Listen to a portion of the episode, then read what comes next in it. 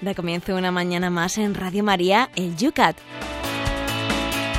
El Catecismo para Jóvenes explicado por el Obispo de San Sebastián, Monseñor José Ignacio Munilla.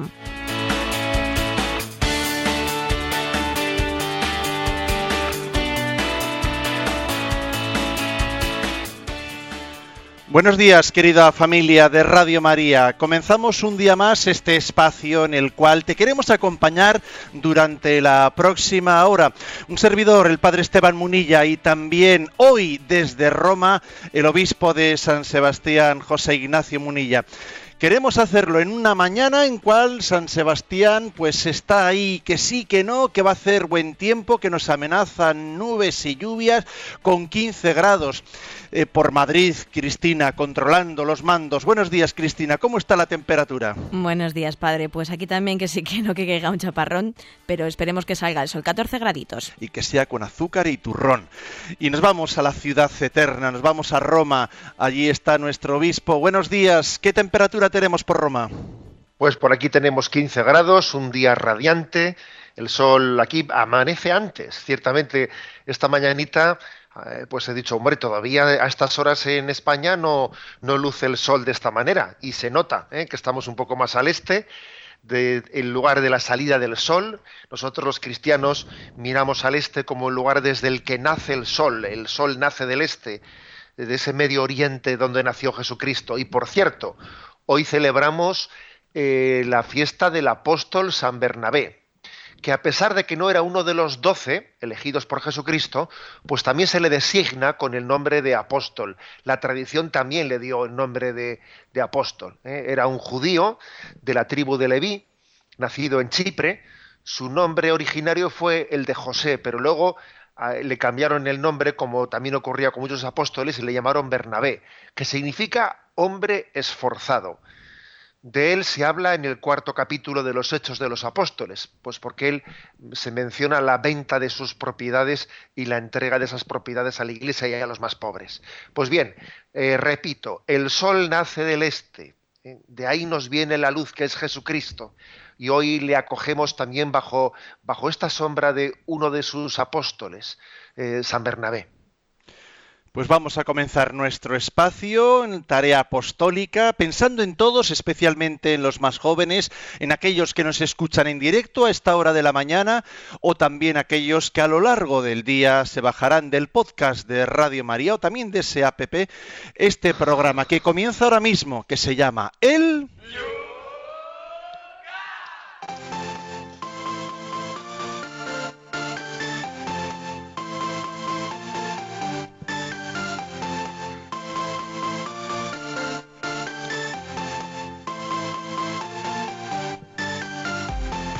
Un espacio de radio que comienza todas las mañanas con las preguntas que quedaban el día anterior pendientes en las redes sociales. Preguntas que no pudieron entrar en directo y que lo hacemos ahora haciéndonos eco del programa de ayer. Por ejemplo, María nos decía, buenos días, después de un año y medio de sufrimiento, incertidumbre continua, malos modos, amenazas, y un infierno, en resumen, mi marido y el resto de los trabajadores de la empresa van a perder el trabajo. Todavía no sabemos qué vamos a hacer porque ha sido todo un poco de golpe, pues siempre teníamos esperanza. Cierran porque quieren, no porque no puedan. No se puede imaginar el nivel de vida e inmoralidad que tienen los dueños.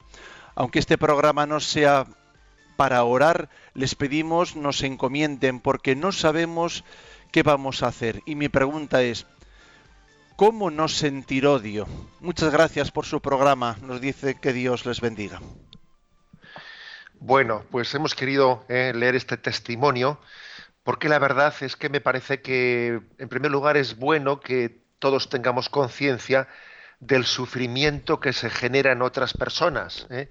Es también una llamada de atención a los empresarios para que sean conscientes de que la manera de hacer las cosas y la manera de afrontar los problemas, pues ahí creo que es muy importante la delicadeza de trato, eh, la, delicadeza de trato y las relaciones humanas, ¿eh? porque es posible que se esté no solo generando pues una, un, problema económico, sino también se puede estar generando un problema espiritual. ¿eh? Se puede estar generando un riesgo de odios, de rencores. La verdad es que eh, la vocación la vocación en la vida cristiana, ¿no? Pues al liderazgo, a ser un empresario, etcétera, es muy importante, pero como todas las vocaciones, tiene sus riesgos. ¿eh? Yo suelo decir que, por ejemplo, la vocación de los periodistas es una vocación de alto riesgo moral. Alto riesgo moral, porque claro, un periodista tiene mucho riesgo de, de no ser justo en lo que dice en público y claro, cuando se falta en público a alguien, se puede llegar pues, a cometer grandes injusticias, ¿no? es una profesión de alto riesgo moral y claro, también es una profesión de alto riesgo moral la de empresario, pues porque, claro, existe el riesgo, el riesgo de, de los momentos de crisis, eh, pues no priorizar, no tener en cuenta pues la vida de eh, la vida, la situación personal, etcétera, de, de los trabajadores, de los obreros. Bueno, pero vamos a ello. La pregunta de María es cómo no sentir odio. A ver, si es que si es que Satanás es muy malo, ¿eh? si es que Satanás es tremendo. ¿eh? Hace poco le, escuchaba decir a nuestro Papa Francisco ¿no? que Satanás es muy mal pagador, siempre nos estafa. ¿eh?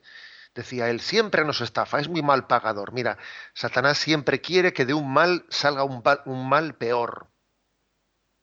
Igual que Dios quiere que de los males salgan bienes, Satanás lo que hace es de un mal, no se conforma con ese mal, a por otro peor. Entonces, es posible que estamos sufriendo en esa situación de, ese cierre de esa empresa. Y, y entonces, bueno, ¿qué es, ¿qué es, lo que Satanás pretende? Sembrar desesperación.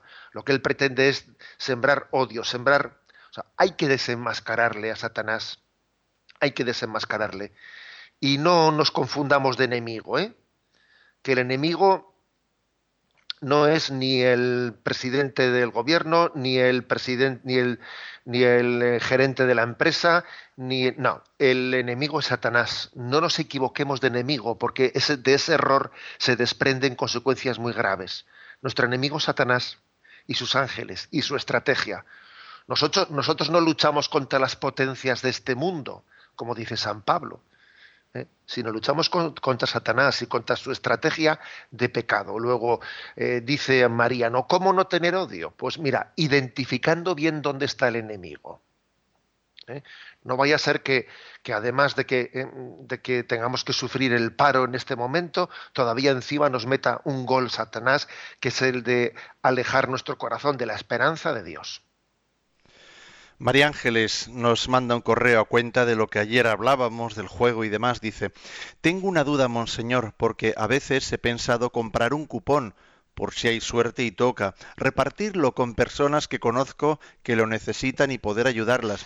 Pero por otra parte, creo que la suerte no existe para el cristiano, sino la providencia.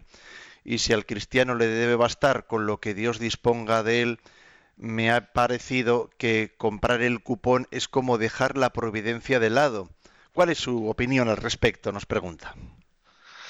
Bueno, por cierto, aunque no venga a cuenta eh, esto de que pregunta María Ángeles, me recuerda un chiste del genial Mingote que venía hace unos años, ¿no? Pues eh, en la víspera del sorteo nacional de Navidad. Entonces se veía a dos pobres debajo de un puente ahí calentándose con, unas maderas, eh, con unas maderas que estaban ardiendo y tenían en su mano un boleto, un boleto de la Lotería Nacional que habían comprado, ¿no? Y le dice uno a otro, ¿y si te toca mañana, qué harás?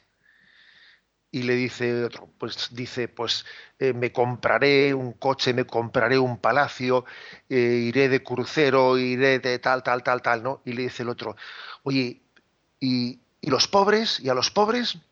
¿No les darás? Y dice él, los pobres que se fastidien, le dice el otro. ¿eh? Y la verdad, y dije yo, fíjate este que pronto se ha olvidado de que es pobre. Bueno, esto entre, entre paréntesis, haciendo memoria de, del genial Mingote que ya falleció. Bueno, ¿qué quiero decir con esto? Que ciertamente, eh, la verdad es que tenemos incluso el, testimonio de algún grupo mm, apostólico cristiano, católico, en alguna parroquia de Madrid, en la que hace unos cuantos años pues les tocó la lotería, la lotería de Navidad, al grupo apostólico, al grupo, ¿no? Y recuerdo haberle escuchado unos poquitos años después al sacerdote capellán de aquel grupo el testimonio, recuerdo haber si lo he escuchado, diciendo que, que aquello espiritualmente no le había hecho bien al grupo, que le había hecho mal, que más bien pues el haberse visto pues de repente con dinero etcétera pues eh, pues no había sido un motivo de acercarse a Dios, sino más bien de alejarse, ¿no? Con lo cual, ¿qué quiero decir con esto? Yo creo que no se debe de recurrir a, eh, pues al argumento o, a la justificación o a la causa de las supuestas eh, obras de caridad que yo voy a hacer, yo voy a, o sea, me, entrego al juego porque con esto voy a hacer obras de caridad. Hombre, es más, si el objetivo son las obras de caridad, desde luego, creo que es mejor ahorrar, ahorrar y entregarlo. ¿eh? Así, así de claro. Bien, con esto no estoy diciendo, como dije ayer, que una participación eh, prudencial, eh, comedida, pues en un circunstancial, en, una, en un juego de azar, sea inmoral en sí misma. No, no, no digo eso en absoluto. Pero sí, desde luego que pero sí, por otra parte, tener la clarividencia, tener la claridad de ideas, de entender que, a ver, que lo que no justifica, eh, o sea, lo que no, lo que no al lugar es que diga, el criterio mío de, tomar parte eh, pues en los juegos de azar es para intentar hacer obras de caridad con el dinero si me toca. No, eso, no es un criterio. ¿eh? No es un criterio, sencillamente creo que tenemos que ser mucho más sinceros con nosotros mismos a la hora de actuar nos siguen llegando preguntas con los ecos del tema de los impuestos y el IVA. Por ejemplo, Manuel nos dice, no estoy de acuerdo con eso de pagar el IVA siempre. Le explico. El gobierno anterior y el presente me han tratado como a un ladrón y no soy un ladrón.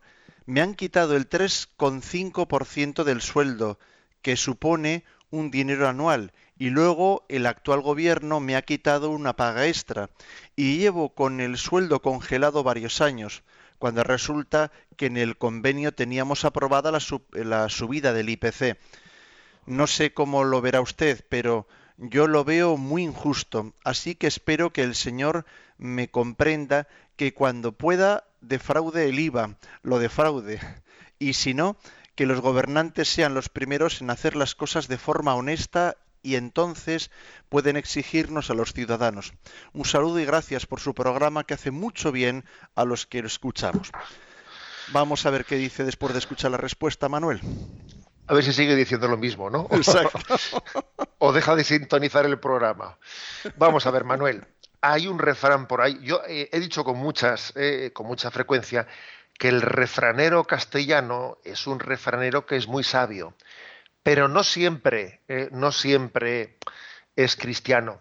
También a veces ¿no? el refranero pues, se deja llevar eh, pues, por la pasionalidad humana y se aleja del Evangelio. Por ejemplo, cuando dice eso de el que roba ladrón tiene 100 años de perdón. ¿eh? A ver, esa expresión será muy castiza, pero no es evangélica, no es cristiana. El, quien, el quien roba al ladrón no tiene 100 años de perdón sino el que, el que roba al ladrón, pues también se hace ladrón. ¿eh? Es que las cosas son así. ¿eh? E, es decir, no, no, podemos justificar nuestra, nuestra falta de moralidad eh, o nuestra falta de honestidad en la contribución al bien común con que haya gente que me defraude a mí. No, no podemos hacerlo. únicamente cabría, como dije el otro día, pues una, un, matiz, ¿no? Y el matiz es que cuando alguien eh, no tiene otro remedio para poder sobrevivir ¿eh?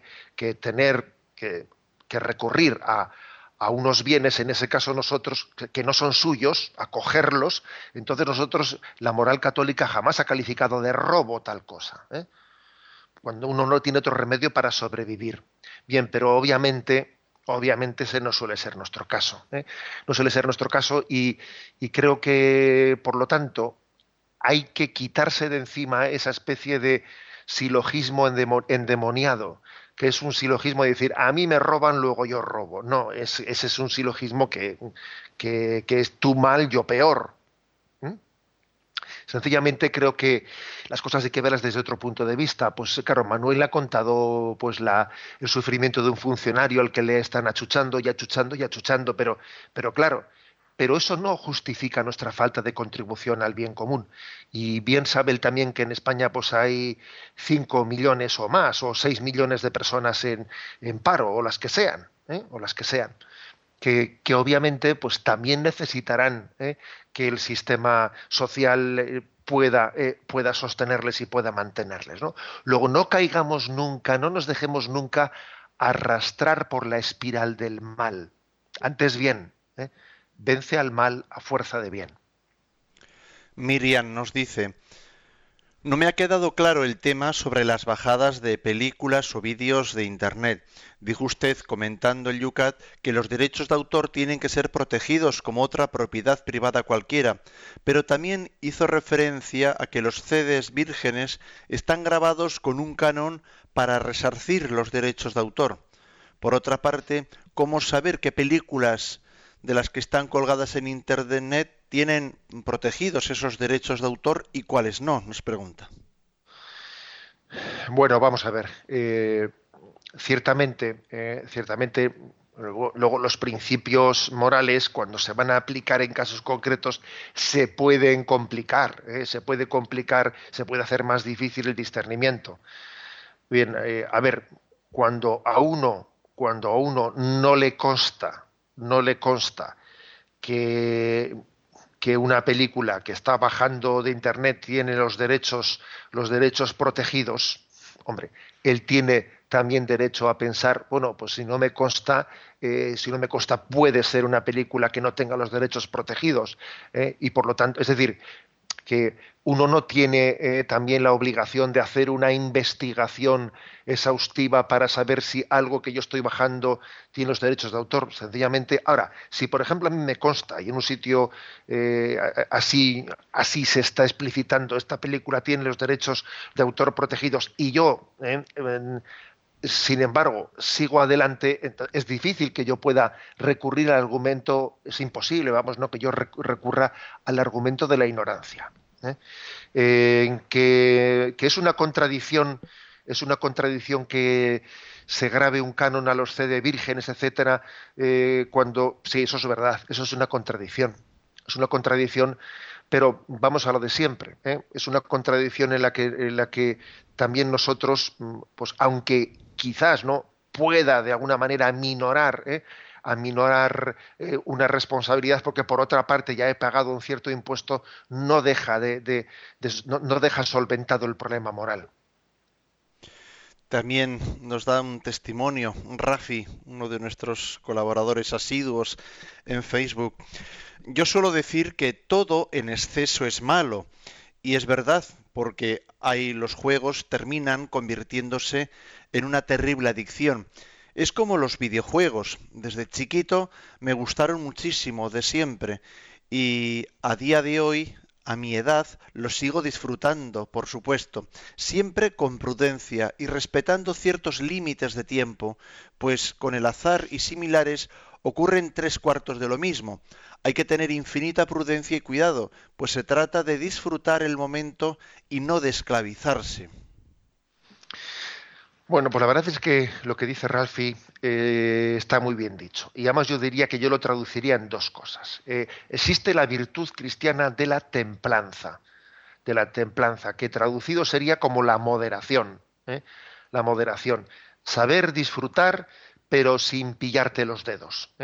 Sin pillarte los dedos. Yo recuerdo una, un detalle, así de esos que se te han quedado grabados en, en tu memoria de la educación que te transmitieron, que nuestro difunto padre, cuando pues, eh, pues en esos años de la adolescencia salíamos ¿no? pues a dar una vuelta, y entonces él nos decía, a ver, hora de retirada a casa, ¿no? Hora de retirada. Él decía, es muy importante saber retirarse, saber retirarse a casa cuando uno se lo está pasando bien, no estar esperando ya pasármelo mal para eh, entonces volver a casa, porque eh, entonces es una, eh, uno crea una espiral de disfrute, decepción y me, retiro a casa. No, hay que saber retirarse cuando uno está en la cresta de la ola, no cuando ya se ha derribado. ¿no?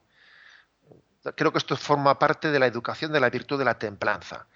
Y para poder, para aprender a saber disfrutar, es importante también saber renunciar.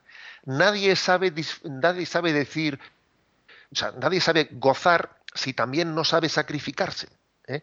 Es más, la, eh, proporcionalmente, proporcionalmente uno disfruta mucho más en la medida que es más austero. Si es más austero, luego cuando va a disfrutar, pues eh, esto pasa como con las medicinas. Si uno está acostumbrado a tomar continuamente medicinas, pues le hacen poco efecto. Sin embargo, una persona que ha tomado poco, poco medicamento durante su vida, cuando tenga necesidad de él, cualquier cosa que tome, el, organismo se le agradece muchísimo, ¿no? Para saber disfrutar hay que saber renunciar. ¿eh?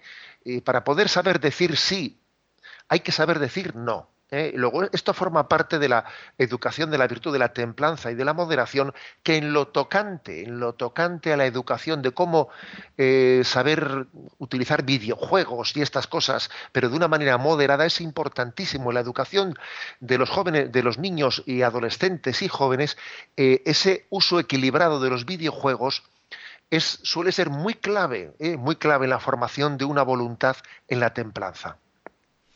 Y terminamos con un testimonio que nos llega de Manuela. La verdad es que hoy no tengo, eh, que hoy por hoy tengo que dar gracias a mis padres por la educación que me dieron.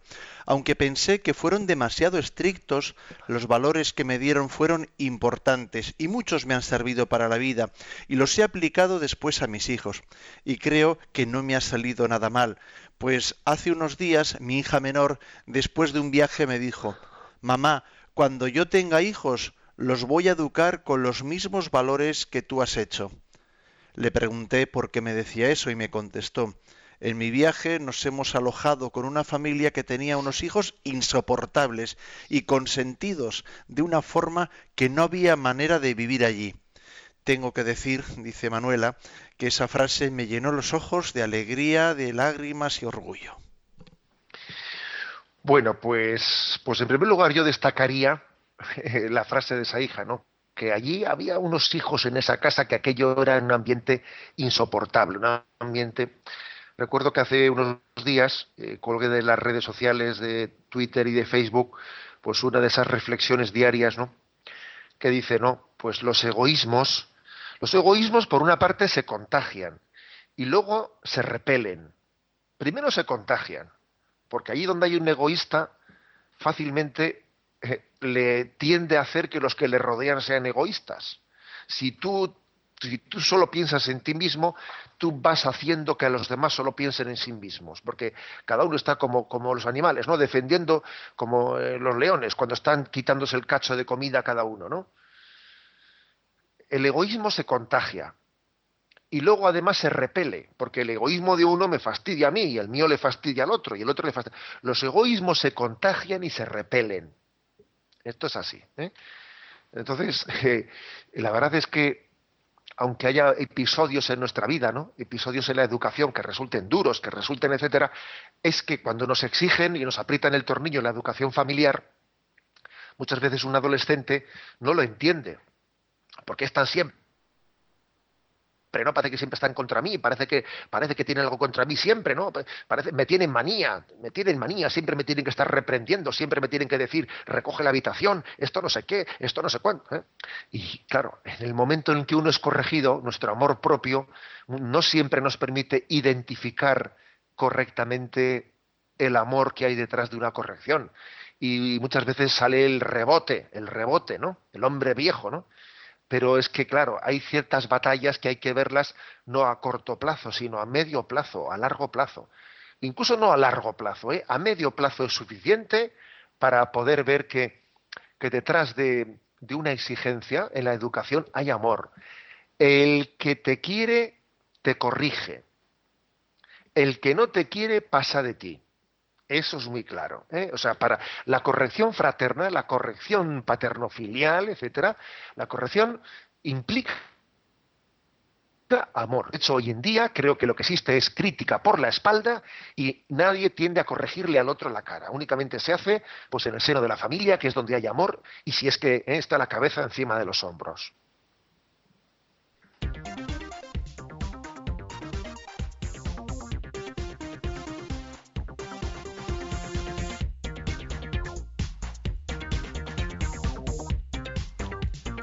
Son las 8 y 25 minutos, 7 y 25 minutos en las Islas Canarias. Comenzamos.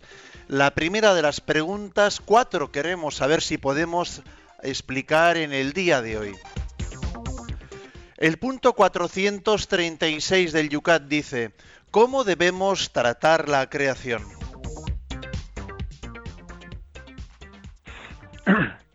Y responde así, cumplimos el designio creador de Dios cuando cuidamos la tierra con sus leyes vitales, su variedad de especies, su belleza natural y sus riquezas renovables, y la conservación eficazmente como ámbito de vida, de modo que también las futuras generaciones puedan vivir en la tierra. En el libro del Génesis se dice, sed fecundos y multiplicaos, llenad la tierra y sometedla, dominad los peces del mar, las aves del cielo y todos los animales que se mueven sobre la tierra. Lo de someted la tierra no significa un derecho absoluto a poder disponer arbitrariamente de la naturaleza viva y muerta, de animales y plantas. Estar creado imagen y semejanza de Dios significa que el hombre se ocupa de la creación como Dios, como pastor y como guardián. Pero también se dice el Señor Dios tomó al hombre y lo colocó en el jardín del Edén para que lo guardara y lo cultivara. Bueno, digamos que este punto 436, ¿no? ¿Cómo debemos de tratar la creación? Es un punto que tiene que entender un equilibrio entre lo siguiente, ¿no? Cuando hablamos de cuidar la creación, se podría entender meramente que es un cuidar eh, pasivo, es decir, no toques nada, no toques nada para que todo esto quede así, no. O sea, Dios nos ha dado una inteligencia para transformar, ¿eh? para transformar la creación como materia prima, ¿eh? de la cual, el hombre cuando el hombre cuando inventa, cuando descubre, cuando transforma, cuando está está mm, descubriendo, y abriendo nuevos caminos en la, en la, en la creación, está participando de ese, por, por, ser imagen y semejanza de Dios, de esa capacidad creadora de Dios. ¿Mm? Yo siempre he dicho que la profesión de los ingenieros, ¿eh? bueno, pues que es una profesión que tiene que visualiza especialmente este aspecto pero todos tenemos no todos tenemos eh, cada uno en su trabajo esa especie de vocación de ser ingeniero es decir de eh, tener el ingenio ¿eh? el ingenio de transformar las cosas creándolas al servicio del hombre no poniéndolas al servicio del hombre ahora bien al mismo tiempo, aunque todos tenemos ¿no? implícita esa vocación a ser ingeniero, a transformar el mundo, ¿no? al servicio del hombre, todo es, todo es del hombre, el hombre es de Cristo y Cristo es de Dios. Transformarlo todo para la gloria de Dios. Y al mismo tiempo hacerlo de una manera en la que yo tenga en cuenta de que la creación no es únicamente para mi generación o para unos cuantos ¿eh? o para unas determinadas naciones ricas, ¿no?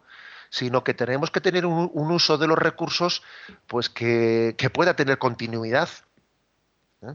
Y yo no puedo estar mm, desperdiciando, esquilmando eh, los, recursos naturales de manera que luego que venga por detrás no, no tenga capacidad de, disfrutar de la naturaleza como los demás la hemos disfrutado y de sus recursos. ¿no? Luego tiene que haber, tiene que existir siempre pues una capacidad de pensar en los que vienen por detrás y no buscar ¿no? Mm, soluciones fáciles eh, que nos dan una especie de desarrollo a, a corto, a corto plazo y luego complican las cosas para los que vengan detrás. ¿Eh? O sea, hay que e, existe, ¿no? Dentro de una dentro de la vocación social que tiene el hombre, tiene que pensar en los demás y también en los que vengan después. ¿eh? Forma parte eso de la, ¿eh? de la vocación social del hombre. Por eso ser el dueño o ser el rey de la creación no es lo mismo que ser un tirano. El, hombre, el hombre es el rey de la creación, sí, y no su tirano, porque un buen rey un buen rey sabe cuidar muy bien a sus, a sus súbditos y un tirano no. ¿eh? Eh, bueno, entonces subrayemos este aspecto, el tema de mm, el tema de el cuidado, también yo diría del disfrute, ¿eh?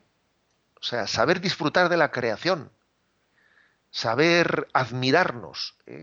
Yo diría que para mm, tener una relación con la naturaleza respetuosa, también es importante admirarnos de ella porque cuando alguien se admira de ella, entiende que esto es tan, tan maravilloso, tan magnífico, que yo tengo que respetarlo. ¿no? Y entonces creo que también a veces nos falta esto, la falta de, admiración. ¿eh? Recuerdo un discurso precioso, se lo digo a los jóvenes, que pronunció el Papa en la llegada, en el discurso de bienvenida de la Jornada Mundial de la Juventud en Sydney, porque claro, el Papa había hecho un gran viaje, claro, había ido a las antípodas, había desde Roma había llegado hasta hasta Sydney, ¿no? Y entonces el Papa en aquel discurso va como desgranando diciendo lo que he visto desde el avión, ¿no? Las inmensidades que he visto, eh, los desiertos, los mares, eh, hace un discurso precioso de admiración, que nos falta admiración, ¿eh? nos falta. Recuerdo, recuerdo un, hermano del Sagrado Corazón de Jesús, colegio en el que estudié, ¿eh? que nos decía, ¿no? cuando éramos unos adolescentes, estábamos allí estudiando el EGB y BUP, nos decía, que abrid los ojos, que tenéis que viajar no como maletas, no como maletas, ¿no?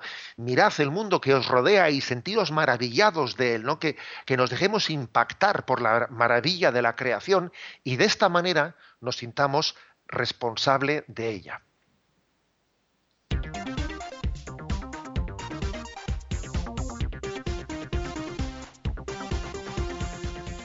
Y la segunda pregunta antes del descanso musical es la 437.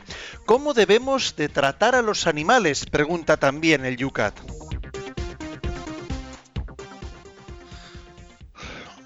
Los animales son criatura de Dios, como nosotros, a los que queremos y con los que y con las que debemos alegrarnos, como Dios se alegra de su existencia. También los animales son criaturas sensibles, creadas por Dios. Es pecado torturarlos, hacerles sufrir y matarlos inútilmente. Sin embargo, una persona no debe anteponer el amor a los animales al amor a los seres humanos. Bueno, eh, hablamos de criaturas de Dios, ¿eh? No hablamos de hijos de Dios. ¿eh? Hay una diferencia sustancial, ciertamente, entre la dignidad de los animales y la dignidad de las personas. Esto hay que afirmarlo hoy en día, porque a veces también estamos un poco en la, en la generación de, de Disney, Disneylandia, ¿no? Y entonces, bueno, pues eh, Pluto y Mickey, entonces a veces, como, como hemos tenido, hemos nacido algunos hasta en dibujos animados en los que se ponen animales personalizados o caracterizados de forma personal, a veces te llama la atención que una, una determinada cultura desequilibrada, eh, pues resulta que puede llegar a tratar a, los, a los animales casi con, con, condición humana y sin embargo luego a las personas humanas les trata como animales. Existe esta inversión de valores en esta generación Disney que justifica el aborto y luego pues eh, lleva al perrito a la peluquería. ¿Eh? Ya perdonaréis que sea así de duro, pero creo que también la forma más digna de, de relacionarlos con los animales nos la da el mundo de los labradores. ¿Eh? el mundo de las personas que han trabajado el campo y han sabido amar a sus animales, amar a los animales, eh, tratarlos con dignidad, ¿eh? con dignidad, con respeto, pero al mismo tiempo sabiendo, sabiendo la, diferencia que hay entre la dignidad de un animal y, la dignidad de los seres humanos. Creo que si recurriésemos más ¿no? a la cultura del campo, a la cultura agrícola, a la cultura ganadera, aprenderíamos más de cómo relacionarlos con los animales. ¿eh? Este es un punto en el que la cultura urbana tiene que ¿eh? aprender de la cultura rural, en términos generales, obviamente. ¿eh? Siempre habrá cosas, excepciones, pero en términos generales me atrevo a decir esto. los animales mm, tienen alma irracional, no es un alma inmortal, como el alma humana no es un alma inmortal, pero sí tienen una sensibilidad, una sensibilidad, son criaturas sensibles ¿eh? y por lo tanto, por lo tanto, eh, no tiene razón de ser hacer sufrir inútilmente a un animal, maltratarlo, etcétera. ¿eh? Lo dice explícitamente el Yucat. Ya sé que esto algunos lo, entienden de una manera que lo aplican directamente al tema taurino, ¿eh? Y entonces viene la polémica de eh, los toros, eh, el arte de los toros es contrario. A ver, yo, como podéis imaginar, el Yucat no va a entrar en una cosa así porque estamos hablando de una tradición pues más local, más hispana, y, y, el Yucat no va a entrar a hablar del tema de los toros. Pero vamos, yo creo, yo creo que, lo voy a decir claramente, ¿no? que mm, me parece una hipocresía, ¿eh? una hipocresía que se haga una, una, bandera, ¿eh? una bandera antitaurina, cuando todos sabemos que los, que los toros pues son animales de lucha, que forma parte de su, ¿eh? de, su, de, su naturaleza, la lucha en los toros, y, y que bueno, que el, el, entorno, el entorno de la fiesta, de la fiesta taurina, pues conlleva también, obviamente, ¿no? Conlleva una lucha, pero conlleva también un arte, un arte que es difícilmente equiparable, bueno, pues por ejemplo al maltrato, al maltrato de los animales, de hacerles sufrir por hacerles sufrir sin otro, eh, sin otra expresión que la expresión del sadismo, eh, pretender que un torero que un torero sea un sádico, bueno, pues me parece a mí que eso es mucho decir. Eh. O sea, que yo creo, yo, mm, mi, esta es una percepción personal, y el que disienta de ella, pues tiene derecho a disentir de ella, pero permíteme que diga que a mí me, me parece desproporcionado ese escándalo ¿no?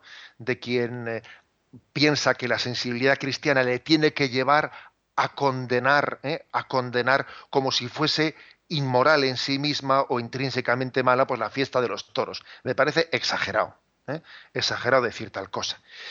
Pero bien, pero, pero esto no quita, no quita que sí que puede haber una falta de delicadeza pues en el, maltrato de los animales, eh, a veces en su explotación, en la explotación de los animales, pues de una manera en la que, que, por cierto, que cuando se hace un tipo de explotación extensiva de los animales, en las que ni se les permite tener un ámbito vital mínimo eh, pues para que se produzca más carne y más tal y más tal, también ocurre una segunda cosa, y es que eh, el alimento suele ser progresivamente de peor calidad. Porque luego de repente un día te traen un pollo del caserío, te comes el pollo del caserío y dice uno, pero hombre, eh, el pollo sabía así, o los huevos, los huevos tenían este color, es que ya casi lo había olvidado. Quiero decir que, es obvio que tiene que haber, ¿no? Pues eh, unas producciones industriales, pero en todo tiene que haber también un equilibrio, ¿eh? porque la propia creación, la propia creación puede, puede ser sobrepasada por la sobreexplotación del hombre. ¿eh? Creo que es un poco la reflexión ética o moral que deberíamos hacer sobre este punto 437.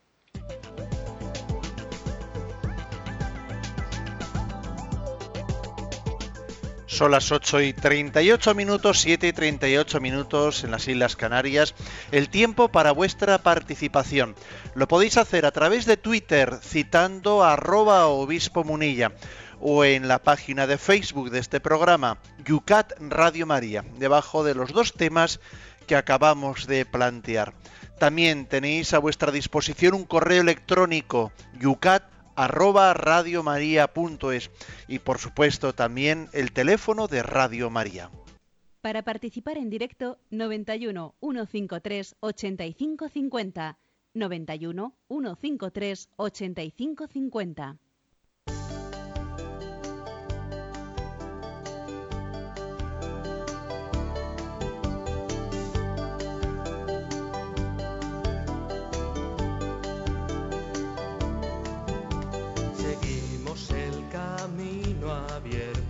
Jesús de Nazaret, por bandera una paloma blanca que a la paz haga renacer.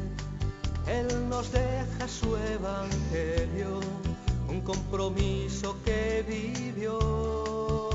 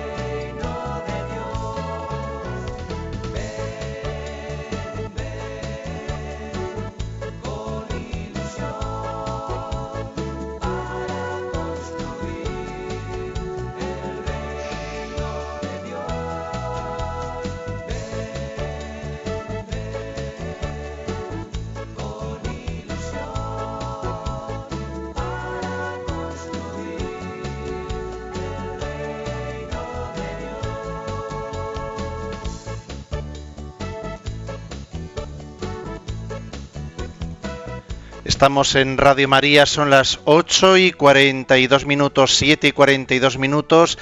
Sintonizas el Yucat, el catecismo para los jóvenes. José Ignacio, estoy viendo en Facebook y en Twitter que, bueno, pues mm, como suele ser siempre, y además en esto también pues somos como a veces muy apasionados, ¿no? Este tema de los animales, que como apuntabas también está pues muy sensibilizado sobre todo con el tema de los toros. Bueno pues enseguida salen eh, los eh, a favor y los en contra no los detractores y los defensores. Veo bueno por las distintas eh, opiniones no no más que preguntas estoy viendo que hay opiniones en un sentido y en otro.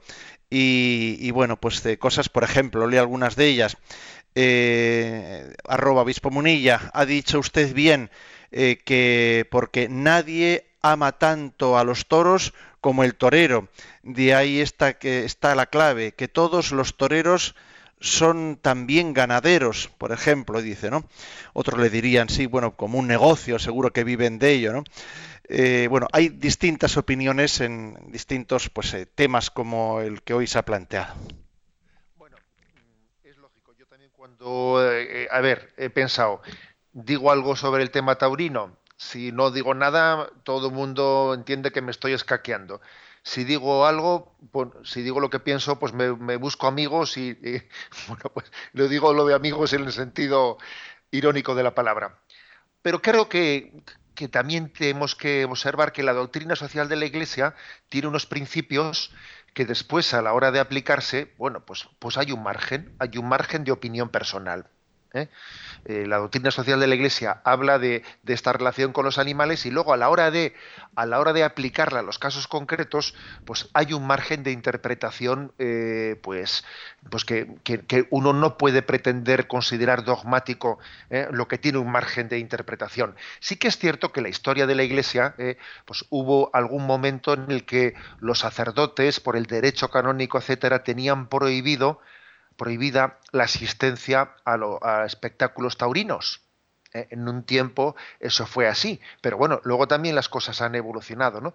Porque ocurre también que ciertas cosas como la fiesta taurina no se entienden fácilmente fuera de ella. Otras culturas, la cultura anglófona, etcétera, le parece visto desde fuera pues le puede parecer algo extrañísimo, pero bueno, como también le puede parecer extrañísimo al que mira la cacería del zorro. ¿eh? O sea, es que claro, cada cultura tiene sus peculiaridades y creo que tenemos que tener prudencia a la hora de juzgar una cultura desde la otra.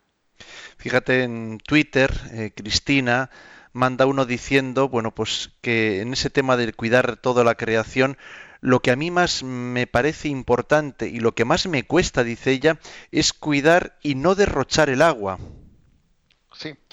Y además eh, lo estaba pensando yo estos días porque claro, estamos en un momento en España el que está en el que está sobrando, bueno, sobrando, sobrando nunca sobra el agua, ¿no? Pero hay un momento de abundancia del, del agua y, y pensaba para mí que podíamos relajarnos en este momento relajarnos pues porque vemos que las noticias de que los pantanos están llenos, etcétera, ¿no? Yo creo que tenemos que tener siempre costumbres, educarnos en costumbres austeras con el agua y tener cuidado de que en este momento, por el hecho de que gracias a Dios hay abundancia de agua, eh, no adquiramos malos hábitos que luego los malos hábitos cuesta mucho cambiarlos, porque eh, luego cuando viene el momento de la sequía, si uno ya en la manera de tener abierto el grifo en la ducha, en la cocina, aquí y allá, ha adquirido unos malos hábitos, luego ya es mucho más difícil. ¿eh? Luego yo creo que eh, la, relación con el consumo del agua eh, también, creo que es muy educadora de nuestros propios hábitos, de nuestra propia persona, de nuestra templanza. Nos hace un gran servicio el, tener, el tener austeridad en la utilización del agua, porque eso ayuda a la educación de la templanza.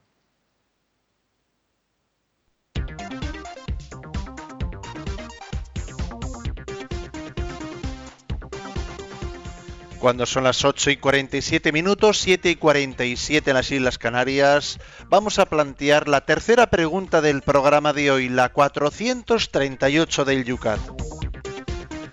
¿Por qué tiene la Iglesia una doctrina social propia?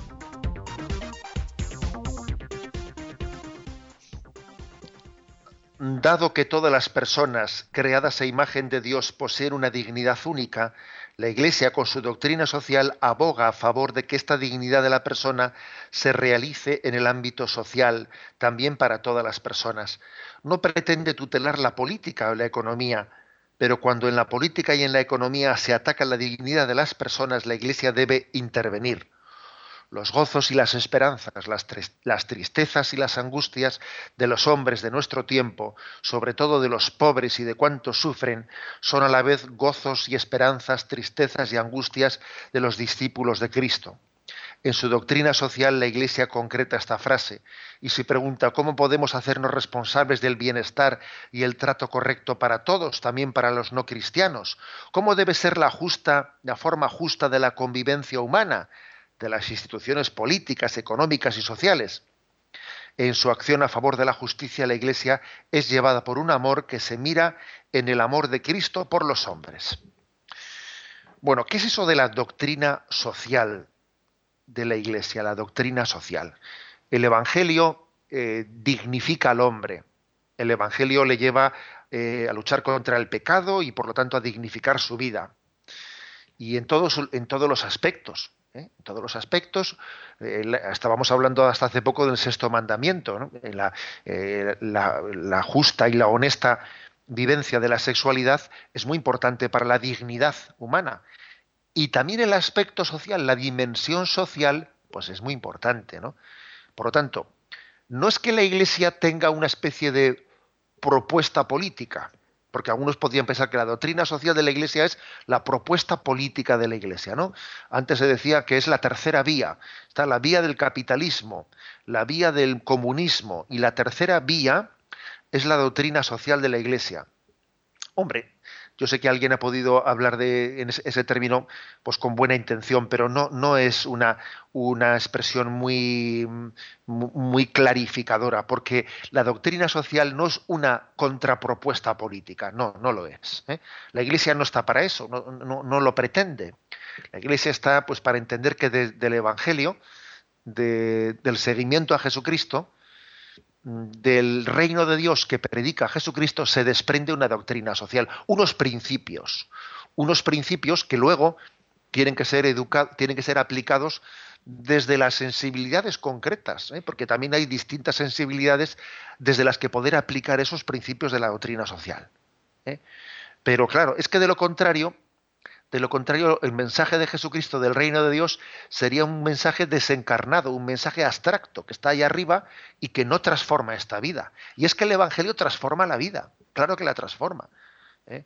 Es capaz de ser como una levadura, levadura que fermenta, ¿no? Fermenta toda la masa. Bueno, pues así es, ¿no? La doctrina social, que sencillamente es como una aplicación a la vida social de esos principios del reino de Dios.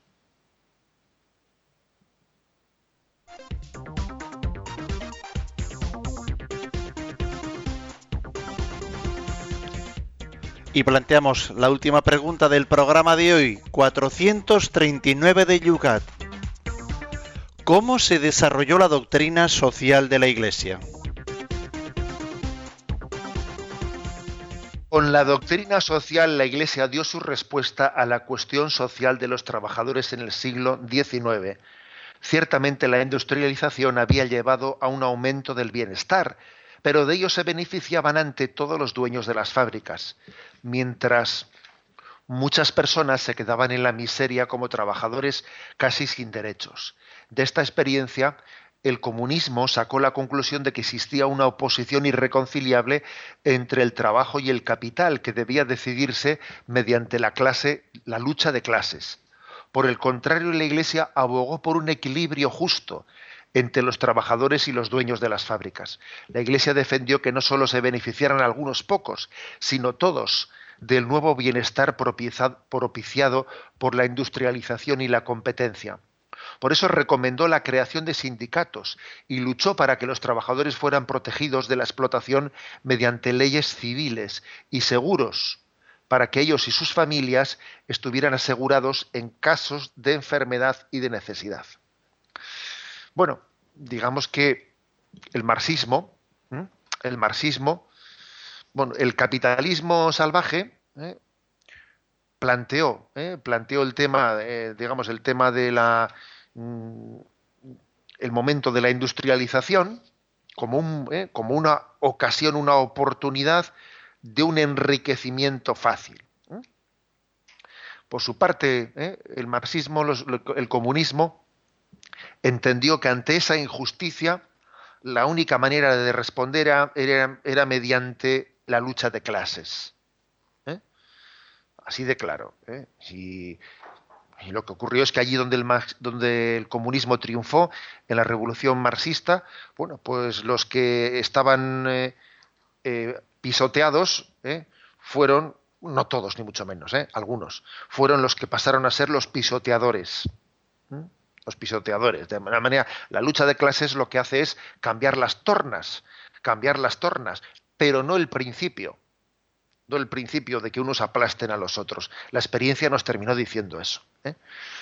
Mientras que la Iglesia, la Iglesia, sin pretender hacer propuestas políticas, sino ser inspirador, fermento ¿eh? de unos valores que luego cada uno estamos llamados a aplicar, la Iglesia lo que dijo es, a ver, no, la lucha de clases la lucha de clases mm, lo único que va a hacer es cambiar las tornas ¿eh? y que los violentados sean los violadores y los violadores de antes sean los violentados de después. O sea, así no se va a ningún lado. ¿eh? Hay que tener la capacidad, la capacidad de buscar soluciones justas. Y por eso abogó pues, por la existencia de sindicatos, abogó por la existencia de derechos en las, en las, en las fábricas, especialmente en las grandes cadenas que tenían el riesgo de ser deshumanizadoras, el derecho de seguros familiares, etcétera. La Iglesia abogó, eh, abogó por, una, por un sistema social, por un sistema social y, y por no dejar todo el ordenamiento de la sociedad al mero principio de la libre competencia, porque claro, que la libre, competencia, la libre competencia el libre mercado, pues es un motor legítimo de esta sociedad, ¿no? Pero si todo se deja a la libre competencia, al final el hombre se convierte en un lobo para el hombre. Y tiene que haber, tiene que haber eh, pues, resortes, resortes de socialización y de control, de control para que eh, la libre competencia no sea excusa de explotación de unos a otros. ¿eh? Este fue, y digamos que en aquel momento de la industrialización, en la que el comunismo incluso venía a decir que la religión es el opio del pueblo y que la religión ha sido inventada pues para justificar que los ricos sigan explotando a los pobres, la verdad es que no hay mejor manera de rebatir una falsedad que rebatirla no en teoría, sino en la práctica. Y en la práctica se ha demostrado ¿eh? que, bueno, pues una cosa como la que Les Walesa demostró en, Polonia con la experiencia de solidaridad, y es que fue el cristianismo el cristianismo, los principios de, inspiración cristiana, los que permitieron luchar tanto ¿no? Contra la explotación capitalista como contra la explotación eh, comunista que venía a negar la dignidad espiritual del hombre. ¿eh? La, prueba, la prueba de que el cristianismo no es el opio del pueblo, sino que más bien es un gran instrumento no para dignificar al hombre, pues la tenemos en lo que ha acontecido en muchos países en los que, en los que la inspiración cristiana ha sido pues el, el punto de partida o ha sido el punto, el punto de explosión para, para una auténtica reivindicación de justicia social.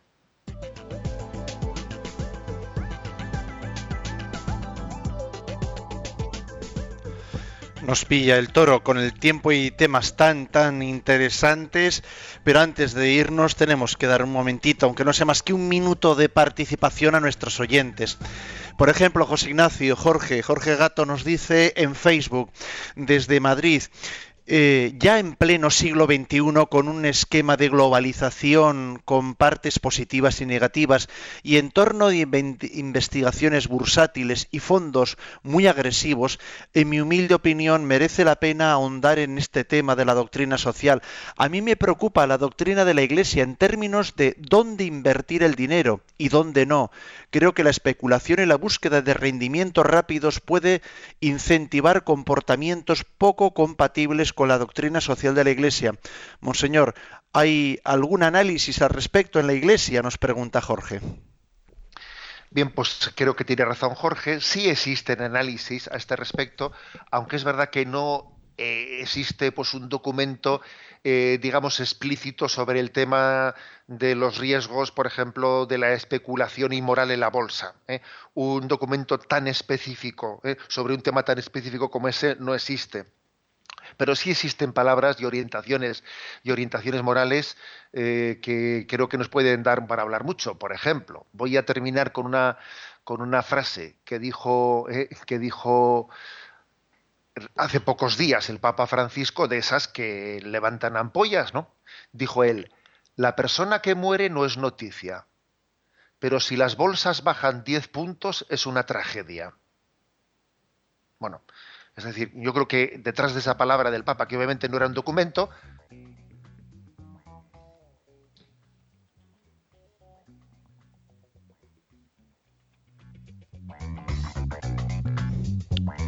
Hemos tenido ahí un pequeño corte en la transmisión, pero vamos, no tenemos tiempo para más. Se nos va el programa. Eh, José Ignacio, puntos para mañana. Bueno, para, mañana, no sé si mañana qué hacemos.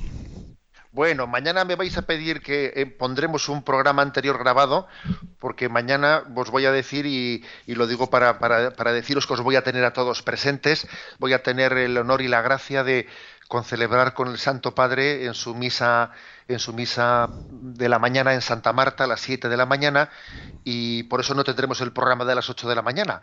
Pero sí que le voy a pedir explícitamente al Papa Francisco por toda esta audiencia y le voy a pedir una bendición para ella. O sea que mañana cuando escuchéis el programa que se ha grabado ¿eh? y al final, aunque escuchéis esa bendición de, del obispo San Sebastián, sabed ¿no? que detrás de ella está la bendición del Papa Francisco que en un día como el de mañana eh, se dirige especialmente a vosotros. Y como os digo, cuatro puntos para mañana. ¿eh? 440 están obligados los cristianos a comprometerse en la política y la sociedad. 441, ¿qué dice la Iglesia de la democracia?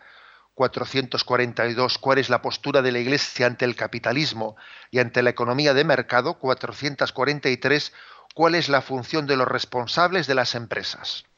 Y la bendición para concluir el programa desde Roma, hoy en directo. La bendición de Dios Todopoderoso, Padre, Hijo y Espíritu Santo descienda sobre vosotros. Alabado sea Jesucristo.